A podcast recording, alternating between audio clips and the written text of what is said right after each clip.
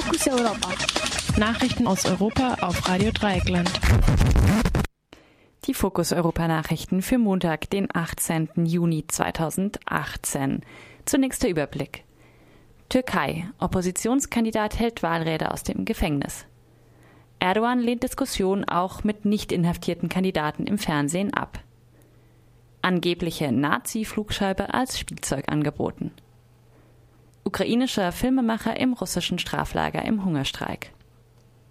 Deutschland verfehlt Klimaschutzziele vermutlich noch deutlicher als bisher angenommen.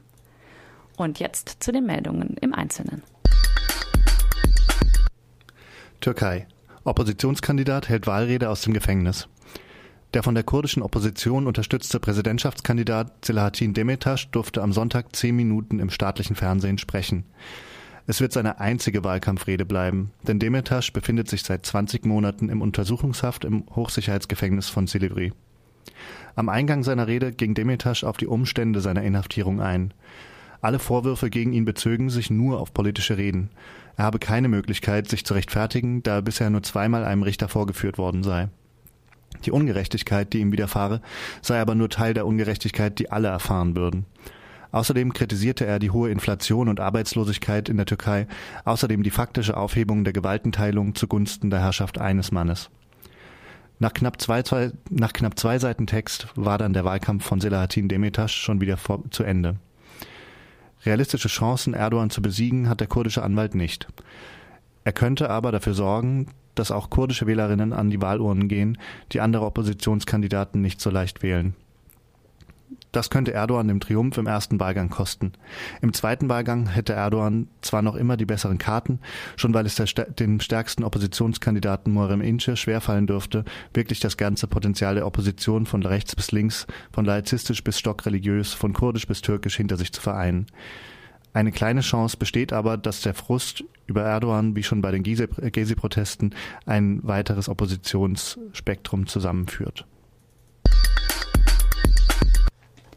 Während dem inhaftierten Präsidentschaftskandidaten Selahattin Demirtas ganze zehn Minuten Redezeit zugestanden wurden, kommen andere Oppositionskandidaten bzw. die einzige Kandidatin der Opposition, die Nationalistin Meral Aksener, etwas mehr im staatlichen Fernsehen zu Wort, aber deutlich weniger als Erdogan.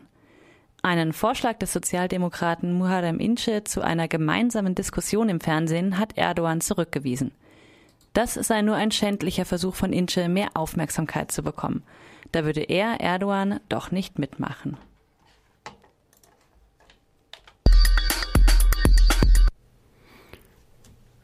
Angebliche Nazi-Flugscheibe als Spielzeug angeboten. Der Spielzeughersteller Revell bietet einen Bausatz für eine Nazi-Flugscheibe an.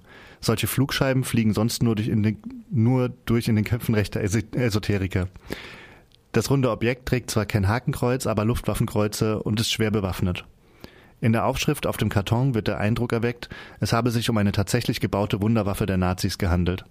Demnach wurde das ha Haunebu 2 genannte Rundflugzeug ab 1934 entwickelt und flugfähige Exemplare seien ab Mitte 1943 gestartet. Kriegsbedingt aber nicht mehr zum Einsatz gekommen.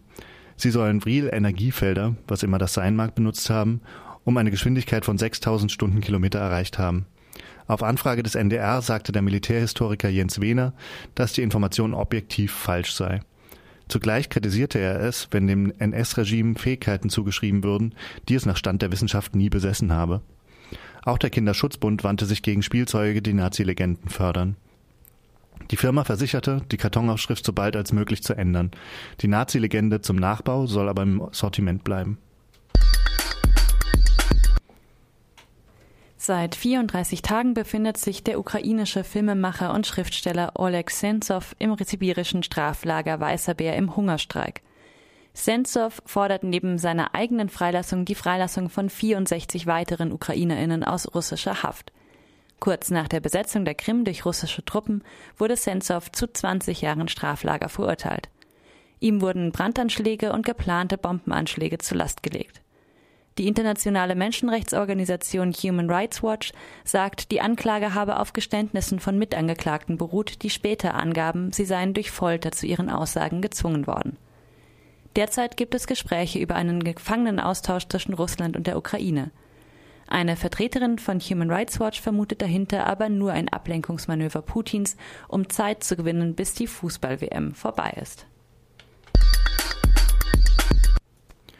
Deutschland verfehlt Klimaschutzziele vermutlich noch deutlicher als bisher angenommen. Dies räumte die Umweltministerin Svenja Schulze laut der Süddeutschen Zeitung ein. Die bisherigen Maßnahmen zur CO2-Reduktion würden überschätzt. Sie reichen schließlich nicht, meinte Schulze. Die neue Skepsis kommt nun eine Woche, nachdem die Bundesregierung in ihrem Klimaschutzbericht bereits eingeräumt hatte, dass das Ziel von 40 Prozent CO2-Reduktion bis 2020 nicht erreichbar sei. Vor einer Woche war noch von 32 Prozent die Rede, aber auch dies bezweifelt Schulze nun. Die gute Nachricht, andere europäische Staaten wie Schweden, Portugal und Frankreich überfliegeln im Klimaranking des Climate Action Network mittlerweile Deutschland. Zu den Gründen gehören aber nicht nur echte Verbesserungen in diesen Ländern, sondern vielmehr die Verschlechterung in Deutschland und dass Deutschland auf europäischer Ebene als Bremse auftritt.